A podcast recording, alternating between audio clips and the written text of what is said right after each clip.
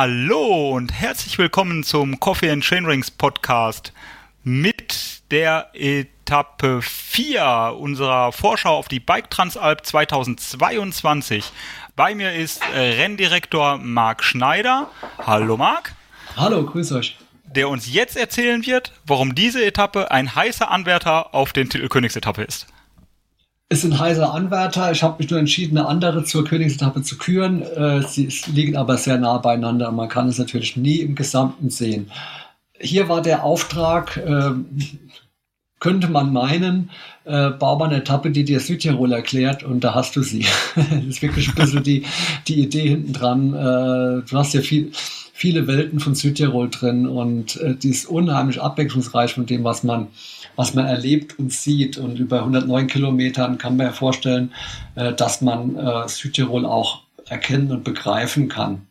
Ich versuche jetzt nicht auf jedes Detail einzugehen. Ähm, es geht von St. Vigil erstmal raus, ähm, leicht bergab nach Zwischenwasser, wo wir den Start auch freigeben werden und haben einen Anstieg hinauf Richtung Würzjoch.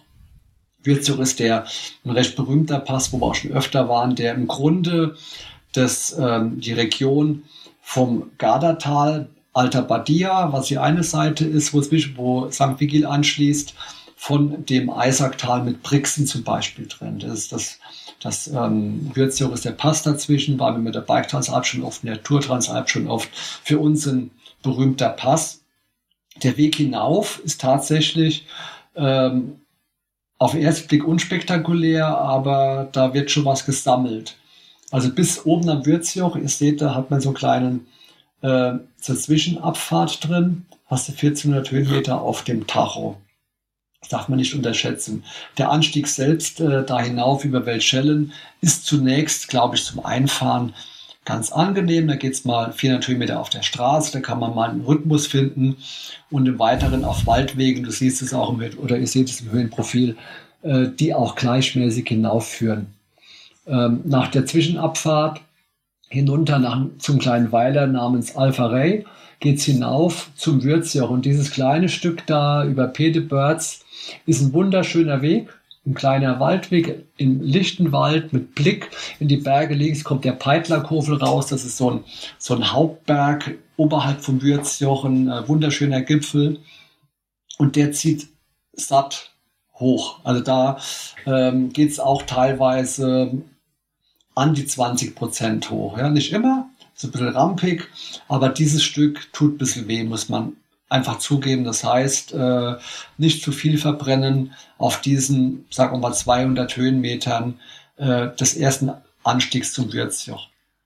Da wird sich dann zeigen, wer auf der kurzen, knackigen Etappe überpaced hat. Der wird es dann Ja, merken. genau. Das ist, also das Ding tut, tut weh. Ich weiß es noch, als ich hochgefahren bin. Äh, zumal ich da einen schlechten Tag hatte, ich denke nicht gerne dran. Das kann ich nur sagen. Der ist äh, anspruchsvoll, der Anstieg. Aber er ist wunderschön. Also vielleicht kann man äh, etwas Energie durch die schöne Landschaft gewinnen. Ist ja immer vielleicht eine Idee, dass man einfach äh, alles vergisst und mal da an die Berge schaut und dann ein bisschen Energie dazu kriegt. Das kann ja vielleicht auch helfen. Manchmal klappt das. Manchmal klappt das. Äh, das wird auch selbst oben auch wunderschön, äh, sehr schöne ähm, Lage da äh, mit Blick in die Dolomiten. Das ist, wie gesagt, der Peitlerkurven links und es schließen sich die Aferer Geißler an, so eine Zackengruppe Richtung Villeneuve-Tal, die uns auch jetzt von der Szenerie begleiten werden. Und die, dieses nächste Stück da nach dem ersten Straßenabschnitt, wo man wieder entspannt Kilometer machen kann, ähm, ins Villeneuve-Tal ist eigentlich sehr abwechslungsreiches Mountainbiken, das alles drin, äh, Forstwege äh, mit wunderschönem Blick ins Tal, mal eine freie, freie Straßen, kleine Straßen im Tal, dann kommt eine Sektion da hinten raus, das ist ein wilder Trail im Wald, wo man auch mal richtig arbeiten muss, also da geht's dann mal richtig zu für zwei, drei Kilometer, wo, wo es mal steil hochgeht, wo mal anspruchsvolle Stücke drin sind. Ihr seht das circa bei Kilometer 42. Ist gar nicht lang das Stück, aber es ist auch ein Herzstück dieser Etappe, wo alles drin ist, was es beim Mountainbiken braucht, was einen zum Lachen, aber auch zum Fluchen bringen kann. Ja? Äh, ist wirklich alles dabei. Witzigerweise hatte ich da äh, bei den Recherchen eine Truppe getroffen, äh, eine Bike-Truppe, die ist gerade gekommen, war gerade unterwegs. Ich meine sogar, dass dieses Festival in Brixen war. Und äh, da hat mich einer erkannt, hey, ich war bei der Transalp dabei, das fand ich total lustig. Und dann bin ich eine, eine, ein kurzes Stück mit der Gruppe da mit, mit gesurft und äh, das war echt ganz lustig, als ich mir dieses Stück angeschaut habe. Ja, kann ich mir vorstellen. Ja, und äh, wie gesagt, alles drin in diesen zwei, drei Kilometern, einfach weg im kleinen, versteckten Waldweg, der da rumführt. Und dann geht, beginnt auch die Abfahrt schon runter ins Vilnöstal. Wir waren die ganze Zeit am Rand des Vilnöstals an den an den Nordhängen und kommen jetzt immer mehr Richtung Talgrund, auch wo das Tal ausläuft. Und äh, über so kleine Weiler immer wieder mal im Freien. Ganz schön zu fahren, sehr abwechslungsreich. Und wie gesagt, jeden Kilometer erklären ist einfach auch bei der langen Etappe zu viel. Ähm, und bleibt dann aber, bevor das Vilnestal runter ins Eisacktal kommt, noch etwas an der Flanke des Eisaktals. Das heißt, wir kommen aus dem Seitental heraus, aus dem Vilnestal und bevor es in das große Eisacktal geht, bleiben wir an der Flanke des Eisacktals und ziehen Richtung Süden und schauen dann nochmal das sieht man im Höhenprofil sehr abwechslungsreich auf und ab, äh, was da diese Flanke bietet und auch da. Ja, alle Farben auch, des Regenbogens. Ja, genau. Auch da. Belegen da dargestellt. Genau. Und wie gesagt, da ins Detail eingehen macht keinen Sinn, aber es ist wirklich alles dabei und es war wirklich schön, schön zu sehen, was da gibt, schöne Wege. Das hat echt Spaß gemacht. Und ähm, bis man dann letztlich Weidbruck unten ins Eisacktal kommt, äh, da unten ist man dann wirklich im Talgrund des Eisacktals, wo der Radweg raus nach Bozen führt. Und jetzt heißt es, ähm, genau das ist, was ich quasi vorhin angesprochen habe, ist, man muss, man ist dann auch manchmal ein wenig äh, der Spielball der Möglichkeiten und hier heißt es einfach, einfach mal Kilometer machen. Es muss bei einer Transalp auch manchmal sein. Es gäbe andere Varianten, um nach Kaltern zu kommen. Äh, am Ende hätte man aber weit über 4000 Höhenmeter auf der Uhr, wenn man hinten um die Berge rumfahren wird. Es gibt alles und das erschien die äh, sinnvollste Variante. Ähm, lieber mal im Tal ein paar Kilometer machen, auch wenn es 25 bis 30 sind, um einfach auch Strecke zu machen und weiterzukommen. Also das ist Radweg, nichts Spezielles, Talradweg, ähm, um von Weidbruck hinter Bozen zu kommen. Das kann man einfach nicht anders sagen. Mehr ist das ja, nicht. Wenigstens tut er nicht weh. Er geht äh, leicht kontinuierlich ja. bergab, so im Profil zumindest. Genau, und, es ähm, immer kleine Anstiege drin, aber meistens geht er raus, rausrollen und ähm, ja, ein bisschen Kräfte sammeln für den Schlussanstieg, der auch nochmal ähm, am Ende um 600 Höhenmeter macht. Ähm, es geht dann von Bozen, geht's los Richtung Kaltern. Summa summarum zusammengefasst, fährt man über so einen kleinen ähm, Hügel, dabei Eppan auch Richtung Montickel, äh, der Richtung Kaltern führt. Und das wollte ich vorhin sagen, das ist, deswegen ist diese Etappe so, eine, so ein Abriss von Südtirol.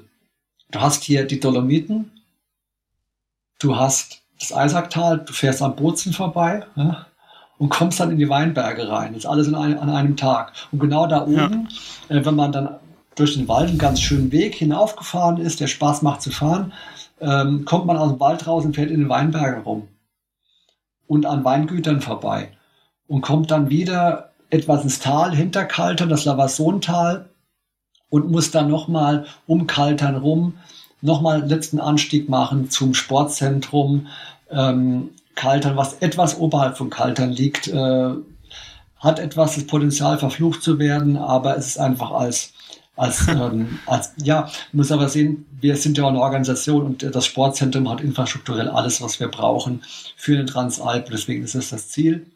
Aber wie gesagt, auch das da hinten ist nochmal sehr abwechslungsreich, weil man an einem Tag von den Dolomiten in die Weinberge kommt und eine ganz andere Szenerie hat. Ähm, das macht dann schon Spaß auch. Ähm, ja, das ist deswegen so wie, so wie du es beschreibst, ist es so ein, so ein, tatsächlich so ein Querschnitt. Ne? Das ist das, was man auch während der gesamten sieben Tage eigentlich sieht an Landschaften. Jetzt abgesehen von vielleicht so einer Seengeschichte, so alles einmal aufgeschnitten, einmal präsentiert. Ja, ja also das ist wirklich, zeigt mir Südtirol an einem Tag. Bitte, hier hast du es. Ist wirklich so. Das ist da, steckt da drin. Ja, extrem interessant. Und auch äh, fordernd mit 110 Kilometern knapp und 3000 Höhenmetern. Level 5 von 5. Ähm, ich, ich bin wirklich gespannt, weil ich weiß ja, was noch kommt, dass noch andere Etappen oder vor allem noch eine andere Etappe von dieser Länge kommt. Mhm. Und ähm, wie sich das auswirkt auf, auf die Fahrer. Ja, das ist wirklich spannend, also äh, wirklich interessant. Ähm, bei dieser Etappe möchte ich nochmal das äh, mittlere Stück ähm, im Villeneuve-Tal oder ums Villeneuve-Tal. Ähm, das, ähm, das ist auch etwas, wo ich noch viel drüber nachdenken werde. Du sagtest Nordseite, sicherlich Wasser, sicherlich Wurzeln, sicherlich rutschig. Nein, nein, nein, nein, die Nordseite ist die Sonnenseite. Ach so, ja, okay. Ja. ja.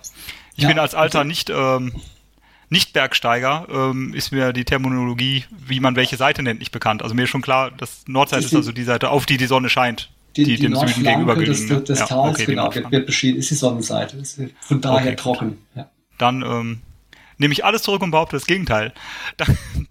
Danke, Marc, für deine Beschreibung dieser spannenden Etappe von äh, San Vigil nach Kaltern. Ähm, ja, ähm, wir sprechen uns dann wieder zur ähm, Vorschau auf die fünfte Etappe. So lange verabschiede ich mich. Ich war der Tim, da war der Marc. Bis dann. Ciao.